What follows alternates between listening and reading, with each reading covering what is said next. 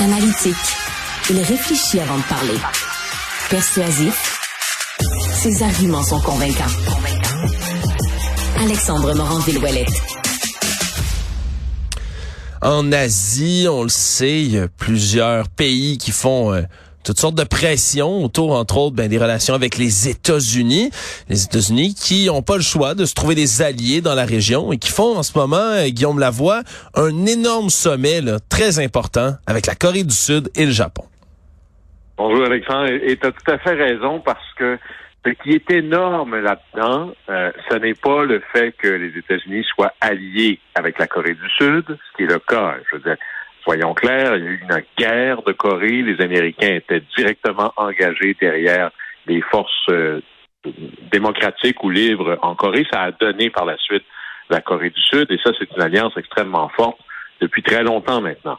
Et évidemment, depuis 1945, après la fin de la Deuxième Guerre mondiale, il y a eu une relation particulière très forte entre le Japon et les États-Unis, qui n'a jamais été, malgré les tensions commerciales, on se souvient du miracle économique japonais dans les années 80, l'alliance ou la force euh, de la relation entre le Japon et les États-Unis a toujours été très forte.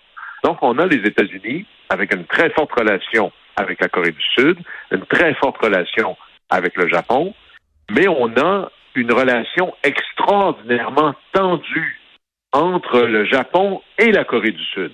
Et ça, ça a toujours été un certain enjeu parce que ce sont les deux géants économiques et démographiques et aussi euh, démocratiques de l'Asie. Juste pour vous donner quelques proportions, le Japon, c'est 125 millions de personnes. La Corée du Sud, c'est 50 millions de personnes. Ils sont stratégiquement bien disposés par rapport à l'adversaire qui est la Corée du Nord, par rapport à l'adversaire grandissant qui est la Chine. Mais les se détestent avec une pulsion historique. Et tout ça, Alexandre, remonte à la première moitié du 20e siècle, où le Japon a littéralement occupé comme une force coloniale la Corée. Et pendant la Deuxième Guerre mondiale, il y a eu une série d'horreurs. On parle de dizaines et de dizaines et de dizaines de milliers de femmes coréennes enrôlées de force comme esclaves sexuelles pour les dirigeants japonais et pour les soldats japonais. Alors, et lorsque on se promène en Corée du Sud, par exemple, Alexandre, et qu'il y a des, des, des, plaques commémoratives ou qui expliquent quelque chose, lorsque l'on parle de la période japonaise, c'est toujours avec des termes extraordinairement durs. Mais là, bon, vous savez, des fois, quand un ennemi très puissant existe, ben, ça force des coalitions qui seraient autrement impensables.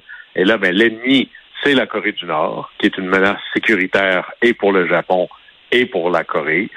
Et bien sûr, la Chine, qui est là l'adversaire économique, industriel, militaire. Et là, Joe Biden, véritablement, ici, fait un grand coup. Il réussit à inviter dans le même sommet que le premier ministre japonais et le président euh, sud-coréen. Et il les invite à Camp David, qui est un peu la résidence d'été, si vous voulez, du président américain. Et là, on va regarder ce qu'il va y avoir, cette fameuse photo.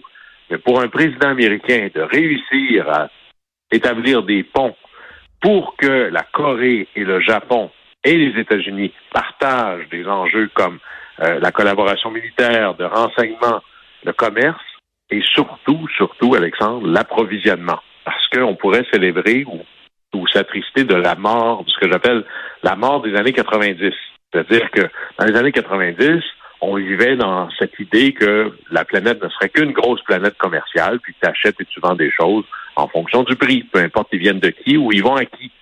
Maintenant, la sécurité économique passe par la sécurité de l'approvisionnement. Il faut donc que ce soit pour des métaux rares, des semi-conducteurs, pour l'ensemble du marché, ben là, tu choisis ton camp. il y a un géant dans le coin qu'il faut entourer tranquillement. Et c'est un peu ce que réussit ici Joe Biden euh, trop de tambours ni trompettes. Mais là, on arrive à un moment, vous m'auriez dit, un sommet entre la Corée du Sud et le Japon. Oubliez ça, ils se détestent. Ben là, il faut croire que le, jeu de Biden, mais surtout la crainte montante de la Chine, a pu rapprocher deux ennemis qui en ont pas mal sur le cœur. L'ennemi de mon ennemi est mon ami. Hein? L'adage est toujours euh, extrêmement pertinent encore aujourd'hui, euh, Guillaume. Si on revient aux affaires internes aux États-Unis, on continue de suivre bien sûr Donald Trump qui se plaignait là, hier et ce matin ben des photos qu'on utilise de lui auprès de Fox News et qui en profite pour dire que lui, il aimerait bien ça que les procès contre lui ben soient reportés à vitam aeternam ou presque. Oui, d'ailleurs, les photos, c'est très amusant parce que d'abord, moi, je l'avais pas vu. Fait que quand j'ai vu passer ça, j'ai googlé la photo, comme à peu près la moitié de la planète. Et effectivement, c'est une photo où il a l'air particulièrement orange. C'est lui, c'est fou. Trump décrit lui-même la photo. J'ai un triple menton, j'ai l'air orange, j'ai l'air fou. Pourriez-vous arrêter de la publier? Alors, merci, on est allé la googler. Mais il n'y a pas de hasard. Hein.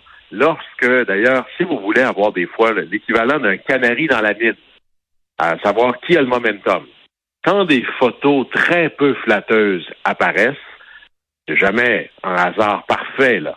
Alors, c'est vrai qu'il doit y avoir un coup de coude de la part de l'Empire de Fox là-dessus. Puis là, ben, ça va être intéressant de voir est-ce que la, rébellion de Trump va être assez pour que Trump, euh, pour que Fox News cède.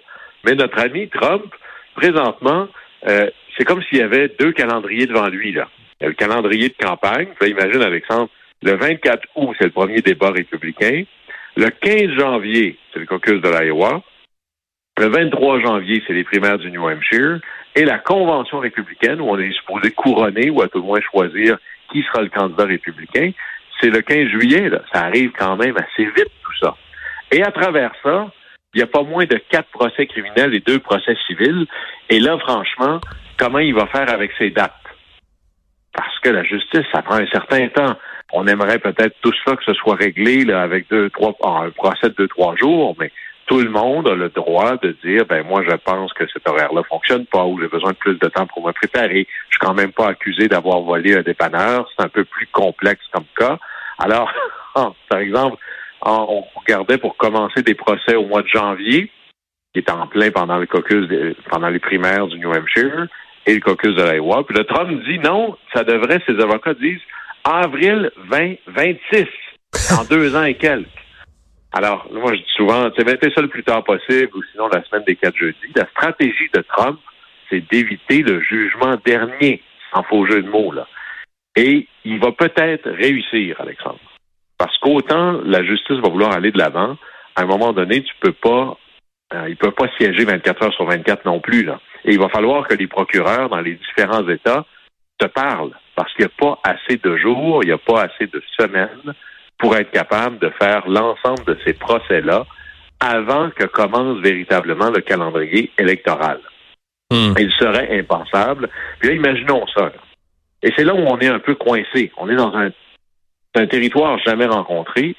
Est-ce qu'on peut raisonnablement, mettons que Trump est le candidat républicain, est-ce que raisonnablement il est sain pour la démocratie qu'il soit en train de se faire juger qu'il soit en train de siéger au tribunal pendant les mois de septembre, octobre, novembre, là où les Américains vont voter pendant la pleine campagne électorale. Probablement que le système judiciaire va essayer de dire bon ben cette plage-là, on la prendra pas. Donc il reste pas beaucoup de temps. Hein, pendant un procès, ça peut durer euh, quatre, cinq, six, sept, huit semaines, voire deux, trois mois. Et là, il y en a au moins quatre des procès criminels dans quatre juridictions, plus deux procès civils moi, je vois presque impensable que l'ensemble de ce qu'il y a, le menu judiciaire auquel il fait face, puisse être réglé avant l'élection. Et Trump le sait. Alors, il va jouer chacune des étapes pour étirer le temps. Et vous allez voir un peu à quel point je pense qu'on va être beaucoup plus dans la nouvelle des procès à venir et qui s'organisent plutôt que dans des procès réels. Encore là, on aurait peut-être tort d'espérer une solution judiciaire à un problème qui est fondamentalement politique. Ouais, ça va être à suivre dans tous les cas parce qu'en plus, euh, on parle même pas des options là de, de, de tenter tout, euh, de mettre des délais sur tout, de reporter à peu près tout du côté des avocats de M. Trump. On devine que ça va déjà être leur stratégie, puis ça aussi, ça peut très clairement augmenter les délais. Avant qu'on se quitte, euh, Guillaume, euh, dossier du New York Times qui est très intéressant, euh, qui parle entre autres là de toutes les petites sous-factions qui existent dans le Parti républicain. On sait que c'est un parti qui est divisé, mais on le savait peut-être pas à ce point-là.